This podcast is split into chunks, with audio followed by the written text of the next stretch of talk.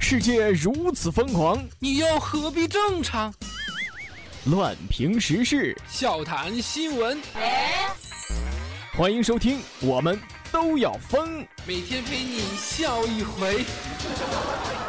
本节目由荔枝 FM 与 Help 工作室联合出品。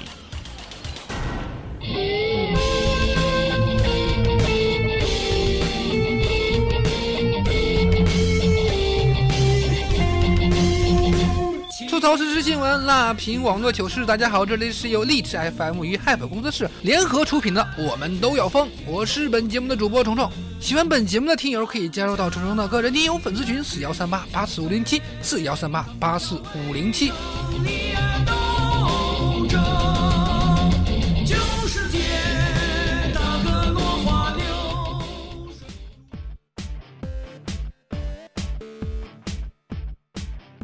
昨天我下班的时候路过一个小广场，看到有这么一群小青年啊，有这么三五人啊，和一个大妈吵架。这个小青年就说呢：“ 哼，信不信老子一个电话能叫来二十多人？你给老子老实点！”大妈什么话也没说呀，就把音响打开了，放了一曲《小苹果》。结果，结果来了一广场的人，哎，小青年认怂就跑了。所以说，现在战斗力最强的还是大妈呀。今天啊，我看到一个以前的同学发了个朋友圈，他说，真的很喜欢北京的司机师傅，都特别的会说话。今天我一上车就问我，丫头，是本地的不？嗯，不是，刚到这工作不久。司机师傅又说，丫头，自己一个人在外边要小心点，什么什么什么的。啊，突然很喜欢这个丫头这个称呼，总比有人叫我四娘娘腔好听多了，是吧？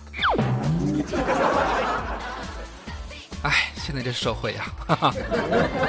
记得上中学的时候，跟同学去他们家，他爸妈下班回来就开始做饭了。炒菜的时候飘来了阵阵的香味儿啊。这时候我同学的妈妈说了一声：“哎呦，玩了一天了吧，虫子，饿了吧？”哎呦，特别不好意思说，我说：“嗯，饿了。”这时候他妈说：“饿了呀，就赶紧回家吃饭吧啊！” 哎呦，我的天啊，真的是友谊的小帆船，说翻就翻呀。当年数学老师这样问我：“如果你的好朋友小明有五百块钱，你朝他借了四百三十六块，请问他还剩多少？”我想了半天，我说：“他剩多少钱我不知道，反正我一个好朋友都不剩了，这是真的。”最近有的少年在准备高考，而有的少年却在捡肥皂啊。去年十七岁的小象啊，在看守所被关押的期间，遭遇到其他在押人员的性侵呢，极奸四五次。我勒个擦！向狱警反映之后，对方却说这是正常现象。呵呵，不给你心脏病死在里边就不错了。不知道监控器坏没坏啊？这就是法治社会吗？看守所里边都不讲法了，还有哪里能讲法呢？所以奉劝大家不要做坏事儿，里边的恶人多的是，都是比你还恶的人。进去了就等着捡肥皂吧。相关管理也是缺失，怎么能把未成年人和重刑犯关在一起呢？在里边憋久了的那些老变态，啊，那还不得可着嫩的来吗？说多了都是眼泪呀。原来在网上卖药也是有售后的。话说上海有这么一个快递员，他对某淘宝店这个店主的美色已经是垂涎已久啊。表白之后遭到拒绝，产生了邪念，在网上购买了迷奸药，并诱骗美女店主喝下，趁其晕倒，进而发生了关系。事后见到这个受害人迟迟不醒，竟然煮了绿豆汤为其解毒。讲真的，你败坏了快递小哥这一光荣称号啊！不过单身女性啊，最好还是让快递员把这个快递放在家的附近的超市算了。话说快递员是被抓了，不过卖药的也不能姑息吧？这种药生产出来就是害人的。据悉呢，犯罪嫌疑人事后联系这个迷魂药的卖家，询问解药，卖家就让他做一锅绿豆汤给对方喝下。哼，这蒙汗药的售后服务啊，倒是值得其他店家去学习一下了。食品药品安全搞不好，举报人的安全也是搞不好的。小伙子杨某去年向北京食品药品监督管理局举报了多家不合格化妆品啊，举报成功，理应获得九百块钱奖金的，但当局拒绝转账，并让杨某啊到现场去领奖。当然了，最终该局的行为被判违法。现场实名领奖，领你那几百块钱的举报奖，这还不够事后进医院的零头好吗？哼，也怪我举报人给执法部门添了麻烦，是吧？不玩我 玩谁去？但我请问，彩票怎么不实名公开领奖？九百块钱就不怕人知道，那五百万就怕人知道啦？真弄不清，非要举报人出席是为了奖励，还是应奸商的要求故意打击呢？现场领奖索赔的都是诚实人呐。在四川的李某向市长热线举报某超市出售的三无产品，举报成功，在当地市场监督管理局获得超市赔偿的一千元。谁知随后却遭多人殴打，受伤并住院呐。连举报人都不能保护，这市长热线还鼓励人去举报啊？这以后都不敢打市长热线了，打完电话自己就要挨打，谁你妈受得了啊？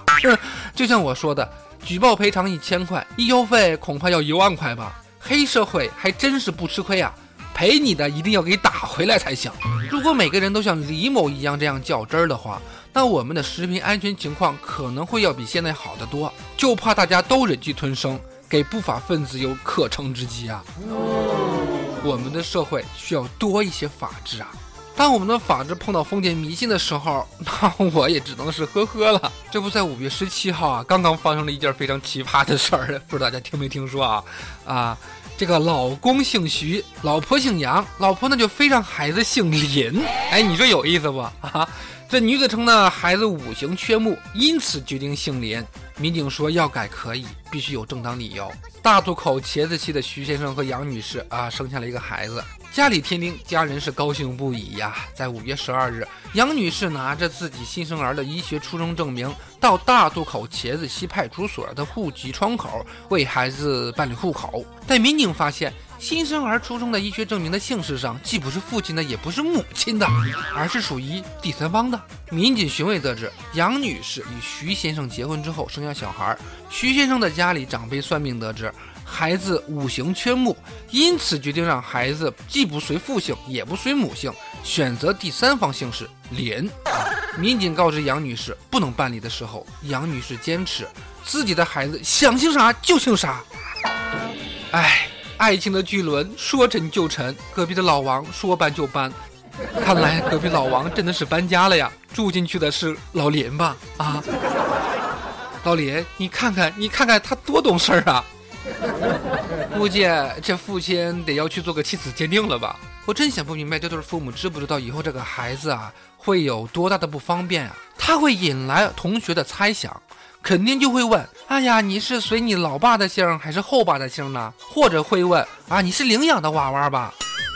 你说啊，这媳妇二男的也是懵啊！你这样，别人都会以为这孩子不是你们家的，真是无知啊！不行的话就叫徐阳林嘛，对吧？这智商，哎呦，猪都哭了。民警给咱们解释啊，这还真的不是想姓啥就姓啥这个问题。民警根据二零一四年重新修订的《中华人民共和国婚姻法》向杨女士进行解释。该法律条款除了对公民享有姓名权、有决定权、使用。和依照规定改变自己的姓名，即可以随父姓、可以随母姓的规定作为法律解释之外，还明确公民尊重社会公德、不损害社会公共利益、具有正当理由的前提下，可以在父姓和母姓之外选取其他姓氏。根据法律规定，有下列情景之一的，可以在父姓和母姓之外选取姓氏：第一，选取其他直系长辈血亲的姓氏。第二，因有法定抚养人以外的抚养人而选取抚养人的姓氏。第三，有不违反公序良俗的其他正当理由，少数民族公民的姓氏可以从本民族的文化传统和风俗习惯。而杨女士为孩子申请的第三方姓氏，并不具备上边的任何一条理由，所以是不可取的。这杨女士听了算命先生的话呀，呃，我觉得我都可以给你算一卦了啊。你们一家人都不用干活，不工作都有饭吃，有钱花。是的，前提是你老公去当鸭，你去当鸡，那就可以了。封建迷信咱们是不可取的呀！我说你们两口子就好好努力吧，为孩子的以后奋斗去吧。在节目最后，还是我们点个送祝福的时间，那有请我们的小鱼。Hello Hello，我是小鱼。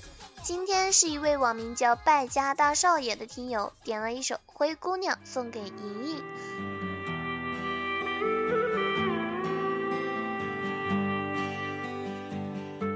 你的心情左右我的情绪，你是我不能缺少的空气。生日快乐！嗯，今天莹莹生日啊，那祝莹莹生日快乐。那么今天的节目就到这里，喜欢本节目的小伙伴一定要记得为节目点赞、订阅和转采哦。如果你也想在节目片尾点歌送祝福的话，可以加群四幺三八八四五零七四幺三八八四五零七。进群后，将你想要点的歌和要送的祝福语私信发给小邵，或者点歌小助手小鱼就行了。还等什么呢？赶紧行动吧！我们下期节目再见，拜拜。我在问自己，我什么都能放弃，居然今天难离去。你并不美丽，但是你可爱至极。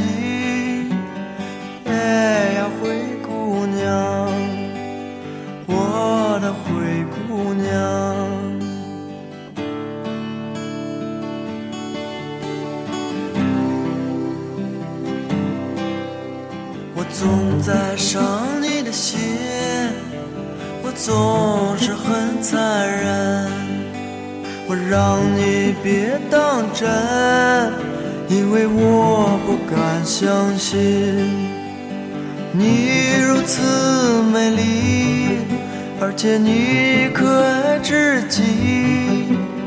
哎，灰姑娘，我的灰姑娘。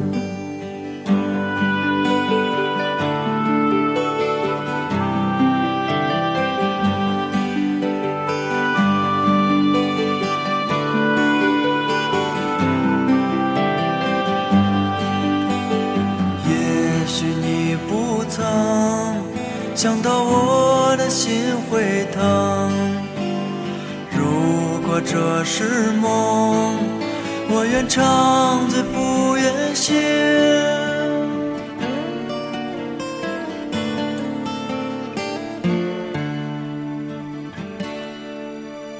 我曾经忍耐，我如此等待，也许在等你到来。也许在等你。